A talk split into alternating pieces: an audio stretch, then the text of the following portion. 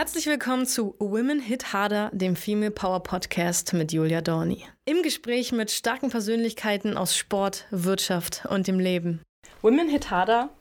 Ich habe heute die absolut größte Schwimmerin aller Zeiten hier bei mir, auch aus sozusagen Ostdeutschland. Britta Steffen, 23 Medaillen bei Olympischen Spielen, Weltmeisterschaften und Europameisterschaften. Schön, dass du da bist. Das hast du schön gesagt. Ich bin gerne da. Ach, das ist so, wir haben ja schon so ein schönes Vorgespräch jetzt geführt und ähm, ich musste dich jetzt ja regelrecht zwingen, dass wir jetzt in dem Podcast das alles verlagern. Das stimmt. ähm, also du bist schon echt, was den Schwimmsport betrifft, absolute Koryphäe. Also mega krass, jeder kennt dich einfach. Ähm, du warst mehrfache Doppelmedaillengewinnerin bei Olympischen Spielen, Weltmeisterschaften, Europameisterschaften. Du hast acht Jahre lang den Weltrekord gehalten im Freistil über 50 Meter. Ja. Krass, also bitte, die Worte gehören an dir. Also erstmal danke für die Blumen, da freue ich mich total. Und wenn deine Augen so strahlen, dann denke ich, wow, äh, cool, dass du so viel äh, dafür übrig hast, weil manche sagen nur, ja, okay, die ist mal gut geschwommen, ne? das ist auch okay, das finde ich äh, wunderbar. Aber ja, es war eine, eine krasse Zeit, muss ich ehrlich sagen, weil eben die Vorgeschichte von mir schon sehr holperig war. Also ich bin ganz oft gestolpert und hingefallen und manchmal auch liegen geblieben, bis dann irgendwann ähm, durch eine Mentaltrainerin mir ein neuer Weg eröffnet wurde und ich tatsächlich das, was ich jahrelang im Training geleistet habe, dann auch mal zeigen konnte. Das war eigentlich der schönste und größte Gewinn. Und wir hatten ja im Vorhinein auch schon darüber gesprochen, wie wichtig es ist, dass Körper und Geist zusammenarbeiten. Und das ist für eine Schwimmerin genauso wichtig wie für eine Kämpferin wie dich. Ja, absolut. Und ja, natürlich interessiert es mich. Für mich ist es einerseits, weil du eine Frau bist, die es geschafft hat, aber auch, weil ich genau weiß und genau fühle, was es bedeutet, wenn man da oben mitspielt mhm. und was es für ein harter Weg ist und wie viel man leidet und wie viel man beißt und wie schwere Zeiten man hat, dass man auch manchmal liegen bleibt und blutet. also das war jetzt äh, nicht sinnbildlich gesprochen, aber ne, also das ist nicht immer einfach dieser Weg. Aber tatsächlich, ich glaube, wenn man diesen Weg geht mit einem Lächeln mhm.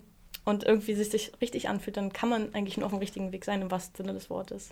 Ja, zumal ich am Ende auch erkannt habe, egal wie viele Medaillen du gewonnen hast, wenn das nicht Zufriedenheit für dich bedeutet und innerer Ausgleich, dann ist das nicht wertvoll.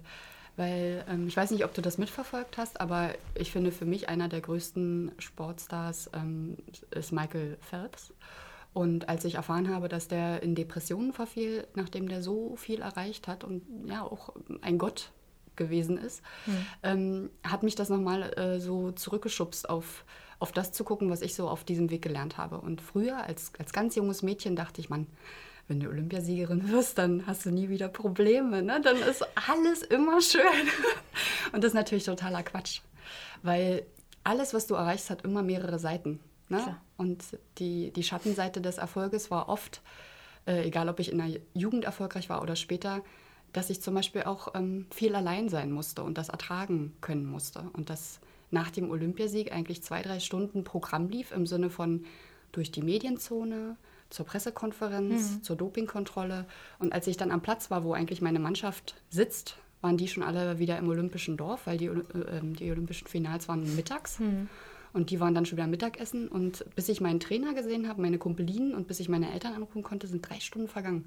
Die Hormone des Glücks waren also weg. Und als dann alle so, wow und toll und so, habe ich nur gesagt, ja, hm, na, ich mache jetzt, äh, ich gehe jetzt noch essen und lege mich dann nochmal hin und heute nachmittags um 50 Kraul Vorlauf. Weißt du? Also das war ein bisschen schade ähm, weil ich hatte mir das als Kind ganz anders ausgemalt. Ne? Ich dachte, man feiert dann die ganze Nacht und so, aber das war erstmal nicht möglich. Aber das Gefühl ist durchaus da, ne? dieses, oh, ich möchte nicht, dass der Tag jemals endet. Ja, schon, aber das zeitgleich war, äh, ich würde gerne nach Hause. Ich möchte mhm. gerne in die Augen meiner Eltern gucken, weil das ist mir mehr wert als jedes Material. Weißt du, wenn, wenn meine Eltern stolz auf mich sind, das war irgendwie der größte Lohn und das war auch die schwerste Aufgabe im Mentaltraining. Man nannte das Abnabelungsprozess. Mhm weil mir früher nie bewusst war, dass ich diesen kleinen Rucksack äh, hinten drauf hatte, meine Eltern stolz machen zu wollen, mhm. weil die haben mir ja auch den Weg zur Sportschule ermöglicht. Ne? Das war ja damals so, dass ich von Schwedt nach Potsdam ging und es kostete 300 Mark im Monat und wir waren halt drei Kinder und äh, das bedeutete auch, dass meine Eltern mir das möglich machen mussten und dass meine Brüder auch zustimmen mussten. Mhm. Und das war so, dass ich das halt gerne zurückgeben wollte. Und äh, fiel dir dieser Abnabelungsprozess denn im Nach-, also rückwirkend betrachtet leicht oder schwerer, als du dachtest? Ähm, ich glaube, man muss erst mal wissen, dass es sowas gibt, Mhm. weil mir war das überhaupt nicht bewusst. Mir war auch so ein Begriff wie ein Glaubenssatz überhaupt nicht klar, was das bedeutet. Und es gab dann so ein paar äh, Erkenntnisse im, im Mentaltraining. Beispielsweise haben wir oft was kinesiologisch getestet. Ich weiß nicht, ob du das kennst. Mhm. Und ähm, einmal war es so, dass Frau Janowska dann äh, mich fragte, willst du das gewinnen? Und ich sagte ja und der Test sagte nein. Und äh, dann fragte sie aber sofort, warum willst du denn nicht gewinnen? Und dann habe ich gesagt, weil, weil dann die anderen verlieren. Also wenn ich gewinne, dann verlieren die anderen. Und das bedeutet ja, dass die traurig sind und ich mich eigentlich freuen kann, aber irgendwie finde ich es auch schade, dass die nicht zufrieden sind. Ne? Also das war immer so ein Wechselspiel. Und dann dachte ich, also als Leistungssportler dann traurig zu sein, wenn man gewinnt, weil die anderen verlieren, das ist irgendwie blöd. Ne? Das bremst und hemmt. Ja. Und dann haben wir darüber gesprochen, dass ich als äh, junges Mädchen mit 8., 9. Klasse schon zu Länderkämpfen fuhr und meine Kolleginnen nicht. Und wenn ich zurückkam, haben die erstmal nicht mit mir gesprochen, weil die So ein Neidfaktor.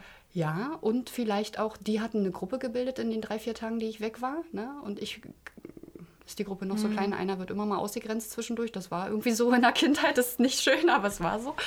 Und ähm, das hat natürlich diesen Faktor begünstigt, dass man irgendwie äh, verknüpft hat, Erfolg macht einsam und Erfolg ist gar nicht cool, wenn man es nicht teilen kann. Also, was hat die kleine Britta gemacht? Ähm, immer wenn ich dann zu Wettkämpfen fuhr, wo die anderen nicht dabei waren, habe ich entweder Badeanzüge oder Schokolade gekauft. Und wenn ich wieder ins Internat kam, habe ich die erstmal verteilt. Dann hieß es zwar, Britta kauft sich ihre Freundin mit Schokolade. Aber am Ende haben alle mit mir gesprochen und ich musste in der Mensa nicht alleine sitzen, weil das war auch manchmal so, dass die mich dann haben alleine sitzen lassen. Es gab ja, wir waren zu fünft, ne? Und es gab nur vier Plätze an so einem kleinen Tisch wie hier.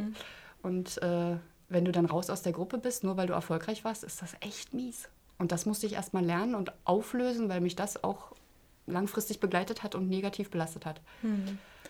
Meine Mama hat mal zu mir gesagt, ich hatte nämlich auch ähnliche Themen. Ähm, Neid muss man sich hart erarbeiten, Mitleid kommt von selbst. Ja. Und ich habe immer das so, ich sag mal, ich war auch genauso traurig wie du wegen diverser Dinge und ich habe immer das nicht verstanden, ja. Mhm. Und rückwirkend dachte ich mir so, okay, da muss ja was dran sein, ja. Ein Satz von meinem Trainer, als wir Olympiasieger wurden. Ähm, also ich sehe das so, dass wir das als Team mehr oder weniger Ja, geschafft ist eine haben. Teamleistung. Klar, du bist geschwommen, aber Genau. trotzdem bist du ja brauchte vorher, ja. brauchst du auch die. Genau, ich brauchte körperliches und mentales Training. Und deshalb sehe ich das auch als Teamleistung eher. Und der hat gesagt, äh, Neid und Missgunst sind die höchste Form der deutschen Anerkennung.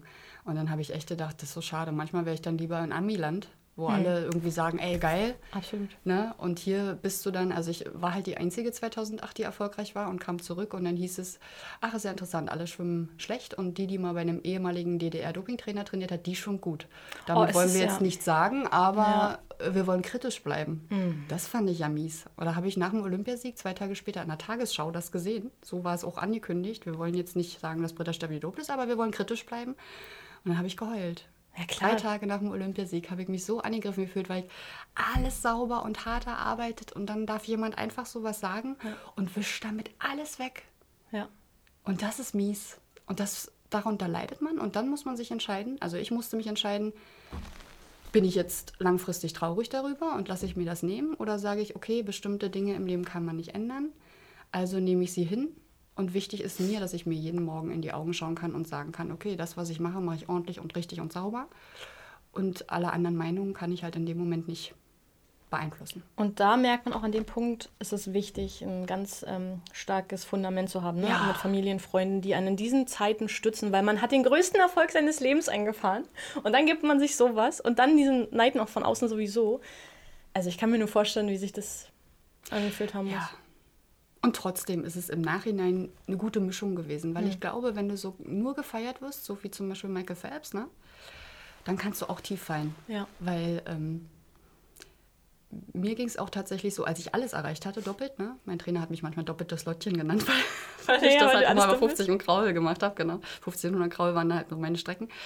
Ähm, ja, da äh, habe ich halt auch gedacht, äh, es ist auch so, du, du bist irgendwie so in dem Moment ta tatsächlich in Anführungszeichen die Größte der Welt, fühlst dich auch ziemlich äh, unantastbar in dem Moment, wo du da auf diesem äh, Siegertreppchen stehst. Ne?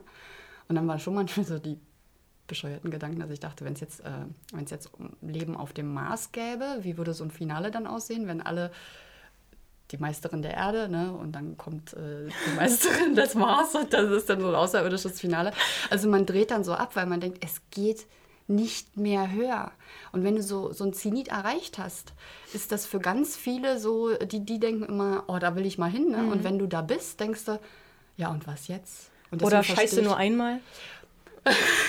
ja, vielleicht. Das hatte ich. Echt, ja? Ganz schlimm. Ich habe es erreicht, den Traum meines Lebens mir erfüllt. Ja, ich wurde auch 2018 doppeltes Lottchen Eurobond-Weltmeisterin. Cool. Und dann stand ich da und habe mich total gefreut und ich war so glücklich und glückselig und überhaupt alles hat sich gelohnt. Ich habe alles richtig gemacht. Es war ja. dieses.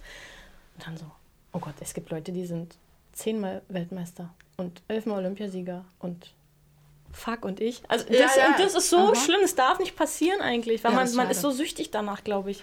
Ja, das stimmt. Aber ich glaube auch nur für den Moment, wo du es noch nicht einordnen kannst. Wenn du das gelernt hast, so das, also deshalb finde ich Meditation und sowas gar mhm. nicht so mhm. schlecht, weißt du, weil als ich dann irgendwann mal an dem Punkt war, wo ich das alles hinter mir gelassen habe, da kam ich, da kam ich ganz gut klar im Sinne von, boah, jeder Tag ist jetzt wie Urlaub, ne? Ich mhm. muss nicht mehr zweimal am Tag zum Training. Und ich habe eine mega coole Kaffeemaschine zu Hause und ich freue mich wahnsinnig jeden Morgen, die anzumachen und meinen ersten Kaffee zu trinken. Und habe gelernt, dass dieses ganze auf den Punkt riesiges Glück erleben mhm. eigentlich ziemlich ähm, verschwendet ist. Ich suche mir lieber fünf Momente am Tag, die fünf Minuten dauern. Das sind dann 25 Minuten pures Glück am Tag. Mhm. Ne? Und das macht es eigentlich wertvoll. Weil wenn ich heute gehen muss, weiß ich, ich habe das genossen, mhm. weißt du? Ich, ich, ich, ich bin schmerzfrei, mir geht's gut, ich habe eine tolle Familie, alles, was wichtig ist, erstmal da. Also irgendwann kam ich an diesen Punkt zu denken, Mann, Britta, guck doch nicht immer, was dir fehlt, sondern guck, was du, du hast. hast. Und du hast so viel. Ja. Aber ich fühle dich zu 100% aber, weil wir gerade beim Stichwort sind. Ich muss mit dir nochmal, also von deinem Showreel, was hier auf YouTube ist, ähm, müssen wir noch... Sportlerin noch, des Jahres 2008. Das fand ich so süß, als du die Sportlerin des Jahres wurdest. Und hier der Moment. Das fand ich so genial. Krieg ich direkt so. so geil. Und ich bin so froh, dass es vorbei ist. Weil der Stress, der war so enorm. Ich hatte nie mehr Stress im Leben als da. Die pure Konzentration, ich liebe das. So geil. Oh, was hast du in dem Moment gefühlt? In dem Moment habe ich nur gehört Scheiner, Scheiner und meine Frau Janowska hat gesagt, dann stell dir vor Britta, Britta. Ja. Und habe gedacht, okay, jetzt, jetzt gilt's. Und hingeschwommen bin ich mit Delfinen, das hatten wir vorher geübt. Und ich wusste, in den Wunderanzügen gehen alle volle Kanne an. Und ich habe nur die Chance, mein Rennen so zu machen wie immer, nämlich totales Gleichmaß. Also meine erste Bahn ist genauso schnell wie die zweite. Und die anderen werden blau ne, und können nicht mehr. Und Libby eben auch. Jetzt? Das ist so schön. ja. Und wie dein Blick, ja, du guckst so und als du es realisiert hast, ist es so, so Hammer. Ah, jetzt! Ja, die Kontaktlinsen mussten sich erstmal zurechtruckeln und dann habe ich gedacht, ey geil, ist die jetzt bei mir? Ja, ja, ist bei mir. nee, das stimmt, das war ziemlich cool, ja. Und dann habe ich mir noch in die Hand gebissen und davon gibt es ein Bild. Und eine Freundin, die so, mit ob mir... du im richtigen Moment bist, ob das gerade wirklich passiert? Genau, genau. Und meine Freundin, die mit mir den Heilpraktiker letztes Jahr geschafft hat, ne, wir haben, waren eine kleine Lerngruppe, mhm. ihr Bruder ist ein Sportfotograf. Und sie hat gesagt, hast du Britta auch mal fotografiert? Und dann hat er drei Bilder gehabt und unter anderem dieses, wo ich mir in die Hand ja. beiße. Und dann sagt sie, warum beißt man sich in die Hand? Das verstehe ich nicht. Und dann habe ich gesagt, du, in dem Moment dachte ich, ey, wenn das jetzt ein Traum ist, dann ich, nie wieder aufwachen. Nee, ich kann das nicht nochmal. Ich kann das dann nicht in Realität nochmal. Dieser Stress, dieser Druck, ich will nicht nochmal zurück, ich möchte das jetzt genießen. Und dann habe ich gemerkt, okay, das tut weh. Dann scheint das ja echt zu sein. Wirklich, ich dachte, ich habe nie Schmerzen im Traum. Hm. Weißt du? Und deswegen dachte ich, wenn ich, wenn ich jetzt Schmerz empfinde, dann ist das wahr. Und Krass. dann war es wahr. Ja, das war, das, das war schön. Okay. Glaube ich, vor allen Dingen der Punkt, ne? Interessant, dass du dieses Blauwerden ansprichst. Denn mhm. viele gehen ja dann zu krass rein, so dieses, oh, ich muss jetzt verkrampfen, werden so fest übersäuern. Ja. Und du hast genau dein Gleichmaß äh, sozusagen beibehalten und das war genau die Quintessenz. Das hat es gebraucht. Genau, weil mein, ähm, also so eine Art Mentor, der ist äh, aus Norwegen gewesen und der hat uns geführt als Team und der hat zu mir gesagt, Britta, wenn du fünf Jahre das als Strategie hattest und das deine Stärke ist, dann mach nur aufgrund so, so eines Anzuges, nämlich die Wunderanzüge, ne, mach nicht den Fehler, dass du plötzlich alles umschmeißt, weil die Physiologie, deine Zellen sind darauf geeicht. Und da habe ich gesagt, ja, okay, das klingt, klingt gut. Aber diese Kontenance zu haben, mhm. bei sich zu bleiben mhm. in so einem Rennen, wo alle anballern und wo ich nach der Wende nur noch die Füße gesehen habe, wo ich dachte, oh, das ist aber wirklich jetzt weit weg. Und äh, meine Eltern haben ja auch dann zu Hause, das fand ich so süß, meine Eltern haben gesagt, oh Gott, wollen wir das lieber ausmachen? Guck mal, wenn sie schon so weit zurück ist, wollen wir uns das angucken, wie traurig sie dann ist. Ich will oh. das gar nicht sehen. Meine Mutter so gelitten. Ja. Ne? Und dann äh, sind die morgens um vier in Schwedt halt total in der Plattenbauwohnung ausgeflippt. Ne? Und morgens um sieben war sie dann beim Bäcker und die Nachbarin stand hinter ihr. Was war denn heute Morgen um vier los? Und meine Mutter, wissen ich bin aus dem Bett gefallen, glaube ich. Ah, okay. Die wusste gar nicht, dass, dass ich die Tochter bin von meinen Eltern. Weißt du, die hat das alles gar nicht mitbekommen. So. Die haben dann aber auch gedacht, was ist bei Steffens los? Das ist wirklich, ich fand das im Nachhinein alles so schön. Meine Mutter ist ja auch mal einem Bildzeitungstypen vor unserer Plattenbauwohnung begegnet, ne? Und der fragte dann so: Kennen Sie die Eltern von Britta Steffen? Hm, nee, wüsste ich jetzt nicht ja, und wie sieht die Frau Steffen aus? Das kann ich Ihnen nicht sagen. Die habe ich auch noch nicht auf dem Schirm gehabt. Und dann ging sie vorbei, weil sie hatte total Schiss vor Medien. Ne? Die wollte nicht ach so, fotografiert ach so, werden so. und so. Und der, der Bildzeitungstyp hatte meine Mutter vis-à-vis -vis und die ging dann halt vonstatten, weil er dachte, okay, dann ist das nur eine irgendeine Nachbarin. Ist das Hammer? Süß, und ja. sie so innerlich ja, ja, genau. ja. Sie ist total selbstbewusst, aber an mancher Stelle, die wollte nie in die Medien. Das war für sie ganz schwierig. Ich verstehe das auch. Es ist ja auch in so ein paar mehr mitgekriegt. Also was da auch zum Teil abgezogen wird, wenn, mhm. wenn man sich mal die Berichterstattung anguckt und so. Also zum Teil muss man sich wirklich fragen. Und ich bin ja selber ja. Äh, Medienberichterstatter sozusagen. Mhm. Frage ich mich manchmal wirklich, ey Kollegen. Ja. ja. Weißt du, manchmal auch einfach mal die Fresse halten. Wäre sinnvoll, ne? Also wirklich, manchmal also wenn ich mir so die Artikel auch jetzt um die ganze Corona, also ich will gar nicht darauf ablenken, aber wenn ich mir angucke, die Berichterstattung, die pure Angst und Panik mache, ich frage mich, das mhm. ist doch kein Qualitätsjournalismus mehr. Das ist doch eigentlich nur fürchterlich. Ja. Auflagen. Ja, ich frage mich auch immer, ähm, was ist das Ziel dahinter? Ja, genau. Und ähm, habe mich irgendwann auch mal entschieden, bestimmte Sachen halt Richtig. nicht mehr zu konsumieren. Muss man machen. Genau, dass man sich selbst auch ein bisschen schützt. Aber du, ja, es ist, es ist, glaube ich, im Moment auch echt eine krasse Zeit. Ich glaube, ja. sowas ähm, hat die Welt noch nie erlebt ja. und wir sowieso nicht als Generation. Ne? Ich hoffe, dass sich das wieder mal normalisiert. Das wäre ein Wunsch. Absolut, absolut. Vor allen Dingen, dass wir mal wieder normal ins Training gehen können. Ich mhm. weiß ja nicht, wie ist es denn für dich jetzt so nach deinem Karriereende? Du hast ja mit 30 deine Karriere beendet. Du genau. hast es selber gesagt, du bist eine sogenannte Schwimmoma, beziehungsweise hast nicht du gesagt, hast du eigentlich nur äh, wiederholt, das hat die Presse damals publiziert. Genau. Aber du hast mit 30 jedenfalls deine Karriere beendet und wie ist es heutzutage für dich, wenn du Schwimmwettkämpfe nimmst oder betrachtest oder im Training, kannst du das mit, einem gewissen, mit einer gewissen Leichtigkeit oder fällt es dir noch schwer und bist du dann ganz schnell wieder drin in diesem Nee, Feeling. Ich finde, äh, das, das Gefühl finde ich schon interessant, dass wenn man in eine Schwimmhalle kommt und so ein bisschen Chlor, ja. oh Gott, pop, pop, pop, pop, pop. Mhm. wenn man dann den Sprecher hört, dann denkt man so, oh Gott, ich habe gar keinen Badeanzug an. Und dann denkst du, ach, muss ich auch gar nicht, alles mhm. gut. Ne? Ich träume manchmal auch noch davon, dass ich äh, aufgerufen werde, äh, Britta Steffen, Bahn 4 und ich habe keinen Badeanzug an und ich weiß plötzlich nicht, was ich tun soll, weil oh nackt schwimmen will man natürlich auch nee. nicht. Also diese Träume sind immer noch da und das acht Jahre später finde ich manchmal schon interessant. Und ähm, ich finde es aber irgendwie toll, in eine Schwimmhalle zu kommen und immer noch sich daran zu erinnern, dass das mal die, die, die Welt war, die den Mittelpunkt des Lebens ausgemacht hat. Und es ist eine totale Befreiung, dass man jetzt diesen krassen Druck nicht mehr hat. Mhm. Deswegen manche sagen, ach komm, mach doch noch Masters mit oder so. Aber manchmal habe ich den Eindruck, diese ganze Konkurrenznummer und das ganze sich vergleichen ist mhm. alles durch. Mhm. Also das brauche ich nicht mehr.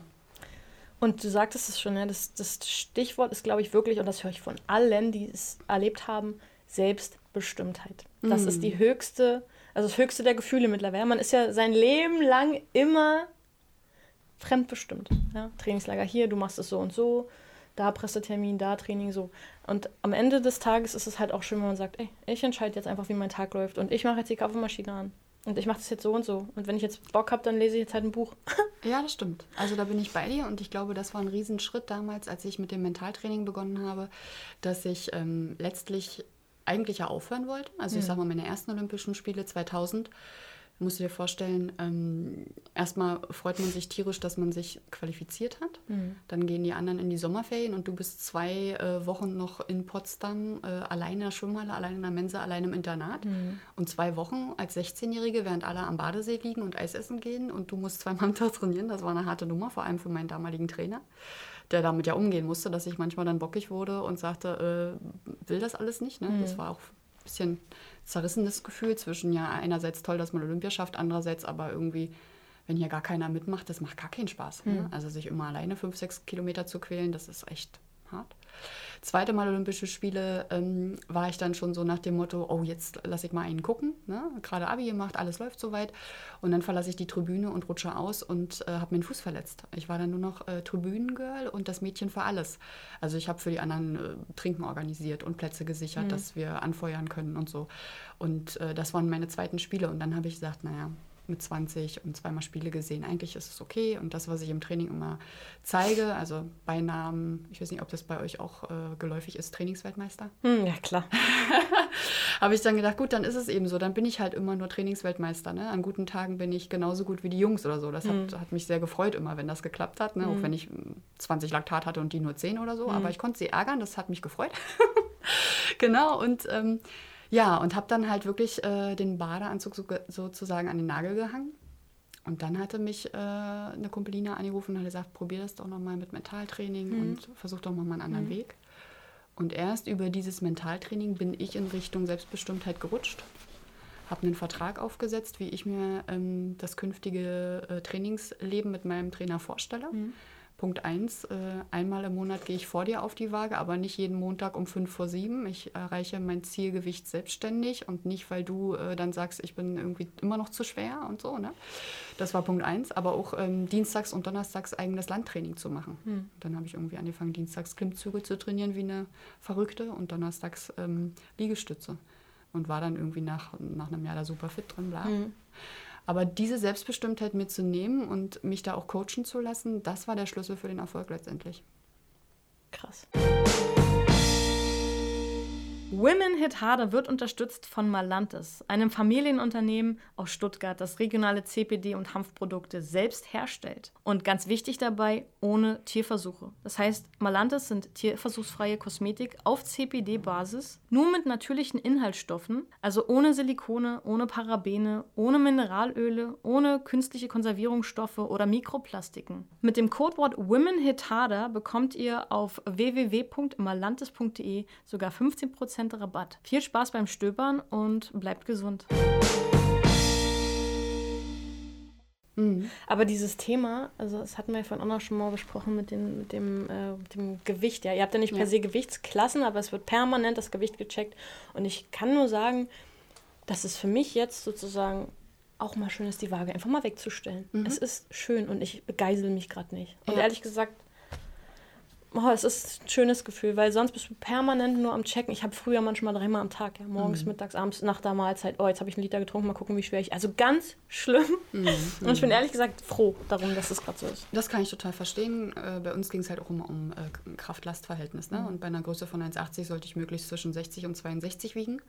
Das war so die Vorgabe. Und wenn ich dann halt mal von Muttern kam, ne, wo ich mich anderthalb Tage gefühlt nicht von der Couch entfernt habe und total verwöhnt und bekocht wurde, was mega schön war, ja. dann hatte ich halt auch mal, ich glaube, das Schlimmste war mal 66,6 und habe dann auch überlegt, ob ich das auf den Zettel schreibe äh, oder nicht. Ne? Habe gedacht, wenn ich jetzt lüge, wenn ich jetzt nur 64,3 schreibe, äh, dann gibt es vielleicht weniger Ärger. Und das war tatsächlich so ein Momentum, wo ich dann dachte, nee, komm, bleib bei der Wahrheit, 66,6 sind es halt gerade. Und dann stehen da 40 Leute am Beckenrand um drei vor sieben, weil vor sieben ist keiner ins Becken gesprungen. Niemand mochte kaltes Wasser. das ist so ein bisschen der Nachteil als nee. Schwimmer. Oh. Und ähm, dann rief mein Trainer halt über, über das Becken 66,6, Steffen, hast du sie noch alle? Und alle lachten alle lachten über mich und äh, dann habe ich nur noch so Brille aufgesetzt, in, in, die Brille geheult und gedacht, das ist so gemein, wie kann der mich so vorführen? Und das war so, eine, so ein kleines Trauma. Er hat es gar nicht böse gemeint. Mhm. Ne? Er wollte einfach nur klarstellen, hey, wenn du erfolgreich sein willst, dann, dann geht das nicht. Dann kannst mhm. du dein Gewicht nicht äh, plus 4 Kilo mhm. oder plus 6 Kilo, wenn wir bei 60 äh, Kilogramm äh, anhalten, dann geht das halt nicht. Und meine erfolgreichsten Tage waren halt bei 60 bis 62 äh, Kilo. Also er hatte schon recht, aber trotzdem war das mies und gerade mit Anfang 20 hat man als junge Frau ab und an mal Schwankungen. Das ist, glaube ja. ich, völlig normal. Aber da muss man sensibler sein als Ey, Trainer. Ich finde das sowieso krass. Guck mal, ich bin 1,75 und äh, wiege 70 Kilo und mein Kampfgewicht sind äh, 65,8. Mhm. Ähm, und dann gucke ich mir dich an, du bist 1,80, nochmal ein Stück größer. Und 60 Kilo, das ist ja eigentlich ein Witz. Und dann erklärt man mhm. dir, du seist zu schwer. Nee, es ist so, Ja, aber ich bin auch äh, ein Bindewebsschwächling und wenn ich richtig muskulös bin und durchtrainiert und wenig Fett habe, dann, dann passt das bei mir mit 60 Kilo. Und mein Beiname war auch immer, immer Hüfte. Ich habe halt eine wahnsinnig schmale Hüfte. Also der eine Trainer aus Norwegen sagte halt, du bist fürs Schwimmen gebaut. Na, du hast so ein Kreuz mhm. und hast so eine schmale Hüfte. Mhm. Und das ist für mich ist dieses Gewicht wirklich passend gewesen. Also als ich mal ganz, ganz krass durchtrainiert war, als ich auch super, super schlecht geschwommen bin, Shanghai 2011. Mhm ich war mega fit, ne? hatte ein Sixpack vom Allerfeinsten. Ich sah so gut aus wie noch nie gefühlt. Mhm. 57,7 hatte ich da als Gewicht.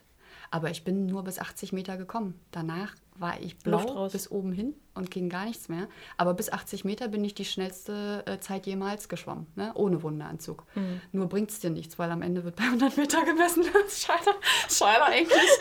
Aber könnt ihr nicht auch die Teilzeit bewerben? Also, ja. Du solltest du die Sprinter-Sprinterin dann um nur 50 Meter einfach. Ja.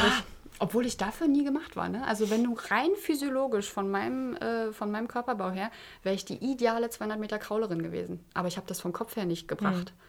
Ich konnte so lange mich nicht gut konzentrieren. Mhm. Also am besten ist immer für mich äh, wirklich rein, los und fertig. Mhm. Und bei 200 habe ich angefangen zu merken, oh, jetzt zieht es da ein bisschen und irgendwie tut es jetzt hier weh. Oh Gott, ist das anstrengend. Das hatte ich bei 100 Kraul nicht. Da war, wusste ich so, hin, Rolle, zurück, fertig. Letzten 15 Meter ohne Atmung und so. Das kannst du bei 200 Kraul halt nicht bringen, mhm. ne? wenn du irgendwie da 15 Meter ohne Atmung, äh, nicht gut.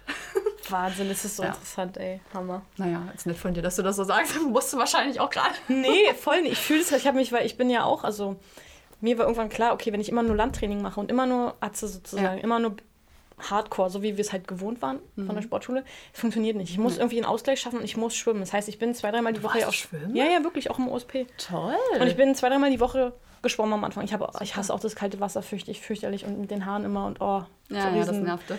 aber mit, nach dem Schwimmen ging es mir immer extrem gut. Ich habe immer gesagt, oh geil, ey, das hätte ich gerne immer, keine Körperschmerzen. Ganz schlimm. Da kommen wir halt her, ne? Also hm. wir kommen aus dem Wasser. Mein Sohn schwamm ja theoretisch auch äh, ja. im, im, im, Fruchtwasser, ne? Mhm. Und dann kommst du so raus und habe auch versucht, eigentlich so eine Geburtswanne zu machen und dachte irgendwie, das wäre schön, aber dann war alles ganz schlimm und schmerzhaft. Also eine Geburt ist kein Zuckerschlecken. Hm, Vor allem, wenn man eine schmale Hüfte hat. Ja. Mhm. Na, das ging eigentlich. Das haben mir viele prophezeit, aber mhm. man misst wohl das innere Becken aus und das war kein Problem. Mhm. Schlimmer waren die Rückenmuskeln und die Bauchmuskeln.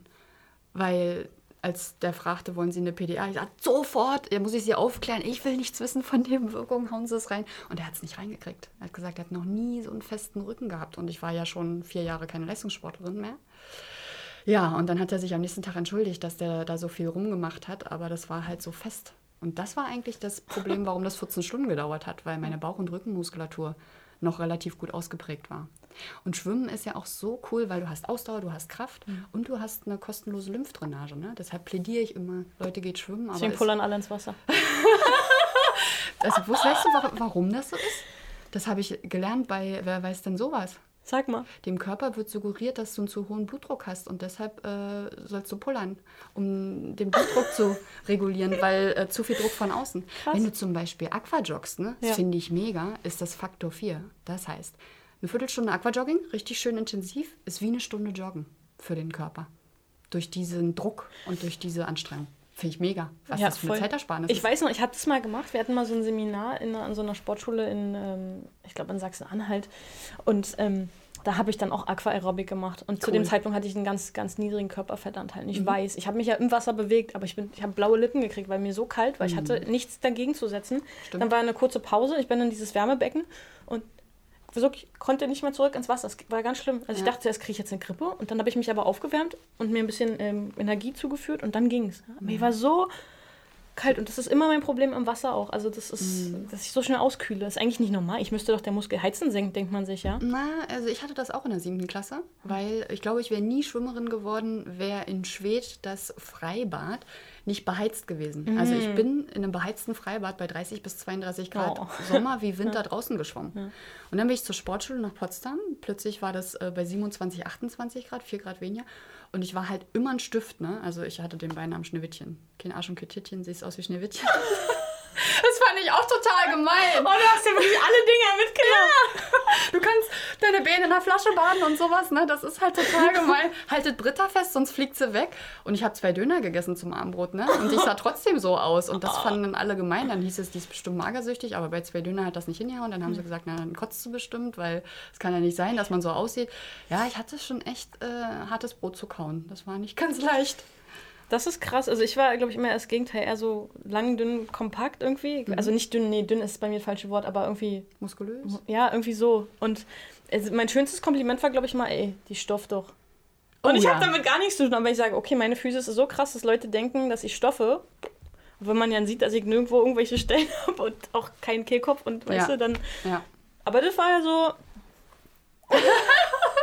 ja, man kann das auch als Kompliment dann äh, deuten. Ne?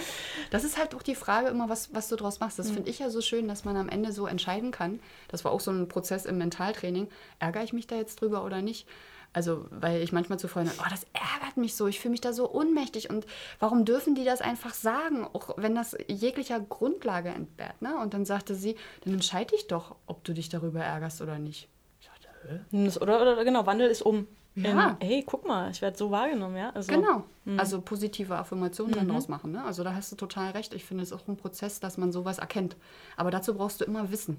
Sonst siehst du es nicht. Also finde ich. Deshalb mhm. lerne ich total gerne und mache immer weiter so im Prozess.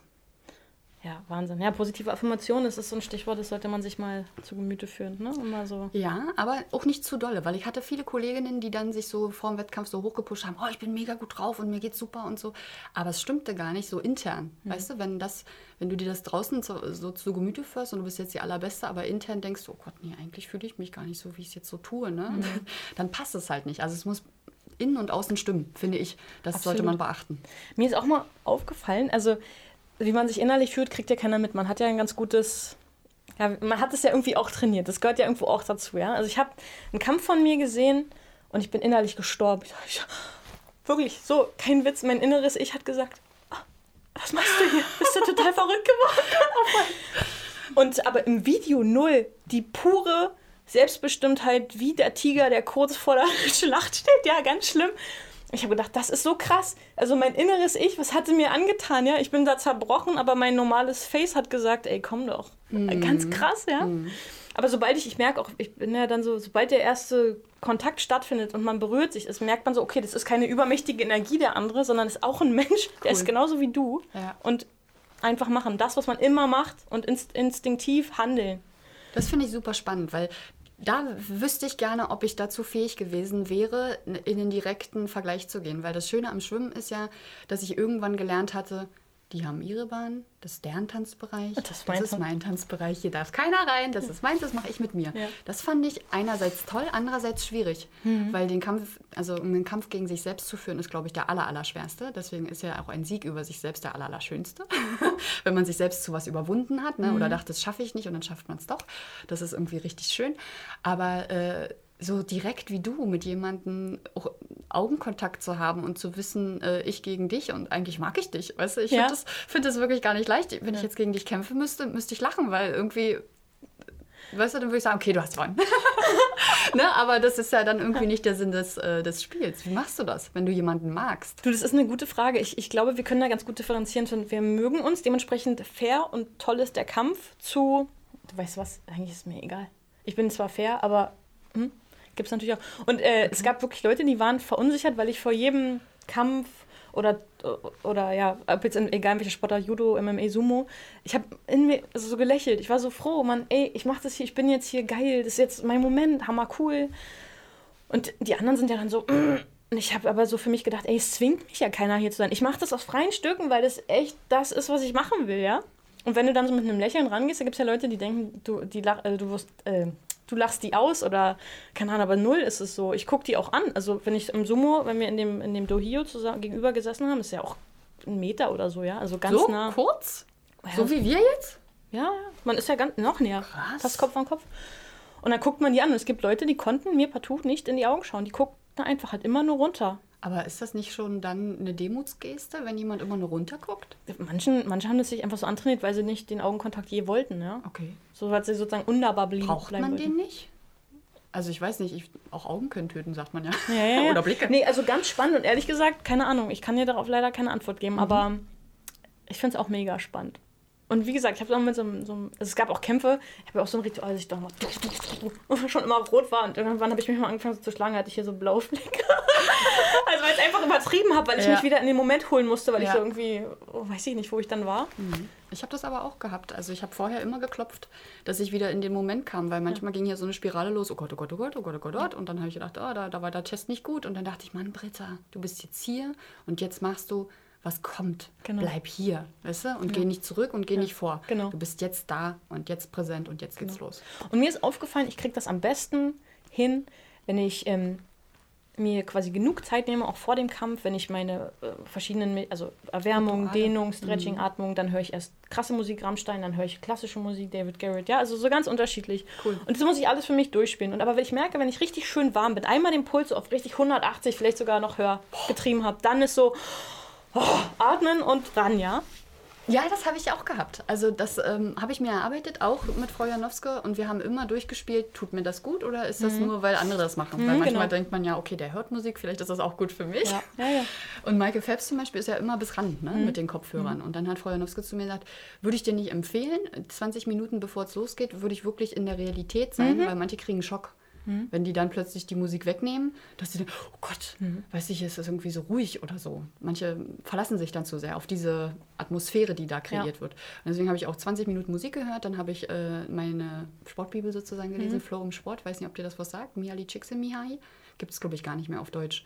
Der hat mal ähm, Musst du mir mal bitte ja, zusenden. kann ich gerne machen. Ja. Der hat ganz viele Jahre erfolgreiche Sportler interviewt und hat die immer nach, ihre, nach ihren Gefühlen gefragt ne? und wie die ihre optimalen Rennen empfanden. Und was mich mega interessiert hat, war tatsächlich dass der, Olympiasieg über 50 Kraul, also die kürzeste Strecke und für mich ja auch ähm, die wenigste Zeit, die ich unterwegs war, dass das gefühlt das längste Rennen meines Lebens war, weil ich jeden Zug so intensiv wahrgenommen habe, dass ich dachte, boah, ich kann hier noch steuern. Obwohl du denkst, bei 23, 24 Sekunden, was willst du da steuern? Ne? Da ist doch alles zu spät.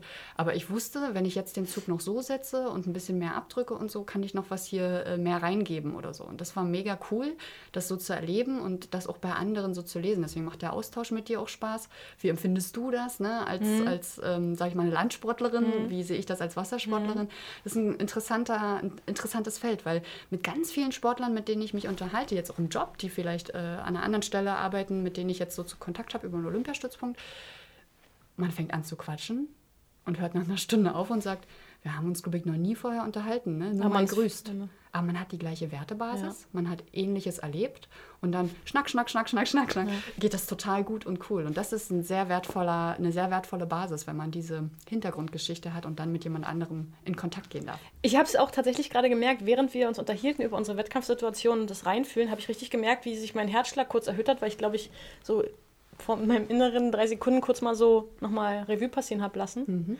Und das ist krass, ne? dass ich sogar deinen Wettkampf fühle und die Sekunden und dieses Ziehen und also Ja. Wahnsinn. Also meine größten Motivationsfilme waren auch Karate Kid und sowas. Ne? Also wenn so ein, so ein Kämpfer richtig so nochmal an diesem Baum da gekämpft Genau. hat und so. Ne? Also das fand ich alles, oder Bruce Lee finde ich ja so super. Ja. Also ich wollte ja immer kämpfen lernen. Ne? Also Klavier spielen, kochen lernen, äh, Biogärtnern ähm, und kämpfen lernen. Das sind so die vier Dinge, die ich noch irgendwie mit Ü40, Ü50 äh, nochmal für mich verwirklichen Wir möchte. verabreden uns hier offiziell. Britta, Steffen, Julia, Dorni werden zusammen mal Kampfsport Das finde ich mega cool. eruieren. Ich zeige dir so ein paar Kniffe. Das, das finde ich total stark. Dafür gehen wir mal bitte ins Wasser und du musst mal mein Kraulen verbessern. Ja, gerne. Also ich, ich glaube, ich bin ganz gut, aber also. Bei mir geht es ja nicht um Sekunden, sondern überhaupt nicht zu ertrinken. Nee, alles gut. Du weißt, was ich meine. Du, wenn du Kraulschwimmen kannst, bist du ja schon ganz weit vorn. Also manche fragen mich, ja, kannst du mir Kraulschwimmen beibringen? Da habe ich immer ein bisschen Angst. Weißt du, was mein Problem ist? Ich Nee. glaube, ich ziehe viel zu doll aus dem Arm. Ich Das müsste meine sein. Beine viel mehr äh, ackern lassen. Kommt Hüfte drauf und an, so. was du für ein Typ bist. Also du bist ja eher so ein Beinetyp, sagst du ja selbst, ne? Auch, dass du diese Techniken sehr gut so beherrschst. Vielleicht bist du tatsächlich ein Beinetyp. Franziska von Eimsig war zum Beispiel auch jemand, die sehr aus den Beinen äh, schwamm und ich bin ein totaler Oberkörpertyp, mache alles aus dem Oberkörper. Aber wir können gucken und äh, wenn du darauf Lust hast, sehr gerne. Ich ziehe auch meinen schönen roten Badeanzug an. Baywatch. Cool. Dann ziehe ich einen blauen an, dass ich mich abhebe von dir. Geil. Sehr schön. Oh, warte, wo sind, wir eigentlich gerade? Wir sind jetzt, ich würde sagen, Ich mache mal mit dir so, ein, so die Rubrik 15 schnelle Fragen. Okay. Ja, also einfach instinktiv entscheiden. Kaffee oder Tee? Beides. Haus oder Wohnung? Wohnung. Fahrrad oder Auto? Fahrrad. Bahn oder Flugzeug? Bahn. Weiß oder schwarz? Weiß. Halb leer oder halb voll? Halb voll. Ich muss leider sagen, ich bin immer so der halb leer Typ. Auch wenn ich sonst sehr optimistisch bin. oh nein, ist schon halb leer. Ja. Ich glaube, wenn du mal Mutter wirst, wird das anders werden. Ja. Okay. Bar oder zu Hause? Zu Hause. Pumps oder Sneakers? Sneakers. Job oder Familie? Familie. Wasser still oder mit Sprudel? Früher still, jetzt Sprudel. Wegen des Zitronensäurezyklus, weil der Körper mit dem Kohlensäurewasser nichts anfangen kann? Äh, früher dachte ich wirklich, das ist viel gesünder, ges also stilles Wasser zu trinken. Und irgendwie hatte ich dann mal eine Phase, da habe ich äh, angefangen mit Sprudel zu trinken und jetzt komme ich davon nicht mehr weg. Und jetzt hat mir mal jemand gesagt, also atmet man eh ab, ist nicht schlimm. Jetzt glaube ich daran. Atmet man eh ab, ist geil. Wassereis oder Milcheis? Wasser. Joggen oder Radeln? Joggen. Sommer- oder Winterurlaub? Frühjahr, Herbst. Sorry. 30 mal Achterbahn oder ins Oktagon steigen zum Kämpfen? Ich glaube, kämpfen. Für eine Million Euro zehn deiner Lebensjahre nehmen lassen. Ja oder Ach, auf nein? gar keinen Fall. Also Zeit ist ja unbezahlbar, ne? Und eine Million Euro, ich habe ja schon alles, was ich will. Das ist ja dann gar nicht wichtig, ne? Zehn Jahre aber zu verschenken und die Enkelkinder vielleicht, sofern ich mal welche haben sollte, nicht größer werden zu sehen, wäre ja total schade. Das stimmt schon. Ähm, ich, weil wir es gerade hatten zum Thema ähm, Bahn oder Flugzeug oder, oder Fahrrad oder Auto, ist ja ganz interessant. Ne? Du bist ja aufgrund deines Umweltengagements völlig frei jetzt. Also du fliegst nicht mehr, du fährst kein eigenes Auto zumindest, vielleicht leist du mal eins, aber du musst mal erzählen mit dem ähm, ökologischen Fußabdruck. Wie bist du dazu gekommen? Okay, also, ich mach's kurz. Hatte ich mich zurück. genau, du kannst dich entspannen. Nee, äh, 2004 äh, stand die Studienwahl an ne? und äh, war bei der Laufbahnberatung, so nennt man das ja am Olympiastützpunkt, wenn man sich für ein Berufsfeld entscheiden soll. Und ich hätte wahnsinnig gern Medizin studiert, weil so das Thema Gesundheit und Heilung und so finde ich mega spannend.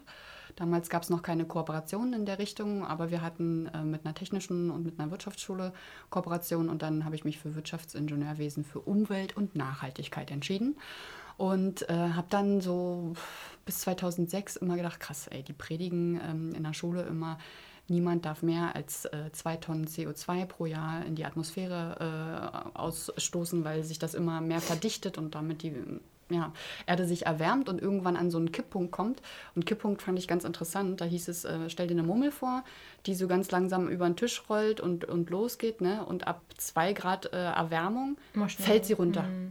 Und dann wird sich unsere ganze Welt äh, komplett ähm, verändern ne? und wahrscheinlich auch nicht mehr lebenswert machen oder lebenswert erhalten. Und äh, dann habe ich gedacht, ey, wenn du nach draußen kommst, ist es allen total egal. Und ich fliege und ich habe mich bis vor zwei, drei Jahren überhaupt noch nicht dafür interessiert gehabt, wie viel es eigentlich CO2 ist. Also kennst du die CO2-Zahl, wenn du zum Beispiel von hier nach Tokio fliegst, also von Berlin nach Tokio ungefähr? Nee, aber schon sehr hoch, ja. Fünf Tonnen CO2 für dich alleine. Ne? Und ich ähm, mit dem, wie ich jetzt so lebe, bin so bei sechs bis acht. Ohne Auto, mit der Bahn fahren, ähm, ohne Fliegen. Und, und fand das mega krass und habe so gedacht, wenn alle anderen, die Inder zum Beispiel, die unter zwei Tonnen sind, ne, aber auch einen anderen Lebensstandard haben als wir, wenn die jetzt hochkommen würden auf acht, kannst du, kannst du die Gesundheit der Erde knicken sozusagen. Und dann war ich auf verschiedenen Umweltveranstaltungen und alle sagten immer, ja, äh, alles unter 400 Kilometer fliege ich jetzt nicht mehr, fahre ich Bahn und so, Mann, bin ich nachhaltig. Und da dachte ich, ey, das ist ja irgendwie nicht cool. Wenn, also ich kann doch nicht mich ständig für Umweltthemen einsetzen und selber völlig gegenläufig leben. Ne? Also das war so mein Hintergrund. Und dann habe ich gedacht, als ich wieder hier in Berlin war, nachdem ich eine Weile in Halle gelebt habe, wo du per se alles zu Fuß machen kannst, weil es relativ kurze Wege sind, äh, habe ich gedacht, ey, du fährst so lange irgendwo hin und suchst die, die gleiche Zeit eigentlich einen Parkplatz vor Ort. Dann kostet es auch noch eine Menge Kohle, also pff, brauche ich das auch nicht mehr. Habe dann mein Auto abgegeben und habe dann gemerkt, hey, ähm, jetzt, jetzt komme ich auf meine 10.000 Schritte am Tag, weil ich eben nicht die ganze Zeit rumsitze und mich kutschiere ne, selbst, sondern bewege mich und brauche das eigentlich auch gar nicht. Und habe dann irgendwann für mich das äh, entschieden zu sagen, hey, wenn ich sowas mache, dann, dann in eine richtige Richtung, weil ich meinem Sohn in zehn Jahren nicht erklären kann, dass ich äh, für Greenpeace oder für WWF oder sonst wen was gemacht habe, mich da engagiert habe, selber aber weitergemacht habe, als wäre nichts gewesen, ne? mhm. ne? nur weil ich denke, ich bin jetzt wichtig. Ich hatte dann eine Einladung äh, in die International Swimming Hall of Fame äh, nach Amerika zu fliegen für drei Tage. Ich dachte, das ist doch krank, für drei Tage nach Amerika zu fliegen. Das, was soll das? Dann sollte ich für ein soziales Projekt, da wurde eine Schule eröffnet in Südafrika, sollte ich da hinfliegen und dann habe ich gesagt, kann ich das nicht von hier kommentieren? Das Kamerateam fliegt ja schon runter, nimmt die Bilder auf. Ich kann ja dann hier äh, kommentieren und dann in der Fernsehshow dafür werben, dass man dafür spendet. Warum muss ich denn da extra runter, nochmal 10 Tonnen CO2 in die Welt blasen? Bildung ist wichtig, aber Ernährung sollte vielleicht vorwegstehen, ne? dass die was zu essen haben und sauberes Wasser. Und äh, dafür wollte ich dann irgendwie stehen und irgendwann bin ich dann, guck mal, wenn du eh schon immer in so einer Außenseiterposition warst und eh dein eigenes Ding gemacht hast, dann war es mir auch egal, weil viele haben gesagt, die ist ja bescheuert, also gar nicht mehr fliegen und so. Mhm. Andere haben gesagt, na gut, die hat ja die ganze Welt schon gesehen, ist doch egal, ne? dann, mhm. dann brauchst du auch nicht mehr fliegen. Aber äh, da bist du wieder bei dem Thema Klarheit, was mhm. ich auch so mag. Ne? Also sauber bleiben, klar bleiben und meinem Sohn irgendwann sagen, du, ich habe versucht hier und da äh, etwas in die richtige Richtung zu bringen. Ich könnte noch viel mehr machen. Hm. Mache ich auch nicht, weil ich auch äh, oft gefangen bin in meinem Alltag und in meinem Job und ist auch schwierig, sich hm. da 100% zu entscheiden, aber ich glaube, man kommt an dem Thema nicht mehr vorbei und man muss sich verhalten. Absolut, absolut. Das heißt, du fliegst, wirst nie wieder fliegen. Wahrscheinlich schon, ja. Es sei denn, es wird irgendwann mal neutral sein, ne? Dann, ja. Also wenn es klimaneutral ist, vielleicht. Aber generell hey, habe ich total Bock auf äh, durch Europa mit dem Zug und so. Also dann so verschiedene Städte anzufahren, sich die mal anzugucken, mhm. weil man kennt ja immer nur Metropolen und da, wo alle sind. Mhm. Und als ich das so, dieses, diese kranke, für mich kranke Entwicklung gesehen habe, dass manche Leute, die Internetstars sind, halt an irgendwelche populären Plätze fuhren, um ein Bild zu machen und gar nicht die Landschaft genossen haben. Die haben nicht mal durchgeatmet, die haben noch nicht mal gesessen und gedacht, Mann, ist das schön und wie schön ist die Welt, sondern einfach nur für Klack, Klick, schönes, schönes Kleid, schönes Bild, äh, hochgeladen zum nächsten Platz. Ich gedacht, ey, darauf habe ich keine Lust. Also ich will dann schon mal nachspüren hm. und ich möchte auch eine Reise erleben und die, die spüren, weißt du, und die Gerüche wahrnehmen. Und ich kann das mit dem Zug besser, als von hier nach äh, Asien zu fliegen und da auszusteigen und zu denken, Gott, ich irgendwie fühle ich mich hier total unwohl. Gerade war mhm. ich hm. noch in Berlin, jetzt bin ich hier schon in einer völlig anderen Welt. Mhm. Mir ging das oft zu schnell. Mhm. Aber bedingt durch den Sport habe ich das mitgenommen. Und vielleicht hätte ich es äh, trotzdem gemacht, obwohl ich gewusst hätte, das wäre der Umwelt zu Schaden äh, gegangen. Irgendwann kam ich auf die Formel, weil viele gesagt haben, weißt du, du setzt dich für gesunde, äh, also für äh, eine gesunde Psyche ein. Ne? Also Self-Happy war da so ein mhm. Beispiel. Oder du setzt dich äh, für eine gesunde Umwelt ein und äh, machst aber auch viel so für Kinder. Wie passt denn das alles zusammen? Du hast ja gar keinen roten Faden. Bis ich so für mich entdeckt habe, doch, habe ich schon. Die Zeit des Schwimmens war so, erst galt das nur, den Körper fit zu kriegen, also die Physis. Dann bin ich an Punkte gekommen, wo ich dachte, ey, wenn ich jetzt nicht was für uns Kopf äh, tue, werde ich nie an die Punkte kommen, dass es mal klappt im Wettkampf. Mhm. Also habe dann äh, die Psyche trainiert, quasi mich als Person. Dann habe ich gemerkt, wenn du dich nur alleine freust, ist irgendwie uncool. Also du brauchst schon auch ein paar, die sich mitfreuen. Ne? Also die sozialen Themen. Mhm. Man ist ein soziales Wesen, man möchte in einer Gruppe funktionieren. Das habe ich schon sehr ausgeprägt. Und der letzte Punkt, was ist denn das wert, wenn die Welt vor die Hunde geht? Wenn mein Sohn vielleicht Krieg führen muss, um an sauberes Wasser zu kommen? Wenn das wirklich die Themen sind, die oft auch unter der Decke bleiben, weil wir das gar nicht aushalten könnten, zu sehen, dass es vielleicht mal in diese Richtung geht. Also ich bin kein Katastrophisierer, würde ich sagen, aber wenn es dahin gehen Realist. sollte, ist schon mies. Ne? Absolut. Also bin ich dann am Ende da auf die Formel gekommen, wenn die Umwelt nicht stimmt, dann ist meine Selbstverwirklichung ne, hm. ist nicht mehr wichtig. Ehrlich gesagt ist mir das auch aufgefallen. Also ich meine, äh, weißt du, früher hat man ja regelmäßig Redaktionssitzungen oder was auch immer oder alles Mögliche persönlich wahrgenommen. Ja? Man war für ein Seminar irgendwo und da und hm.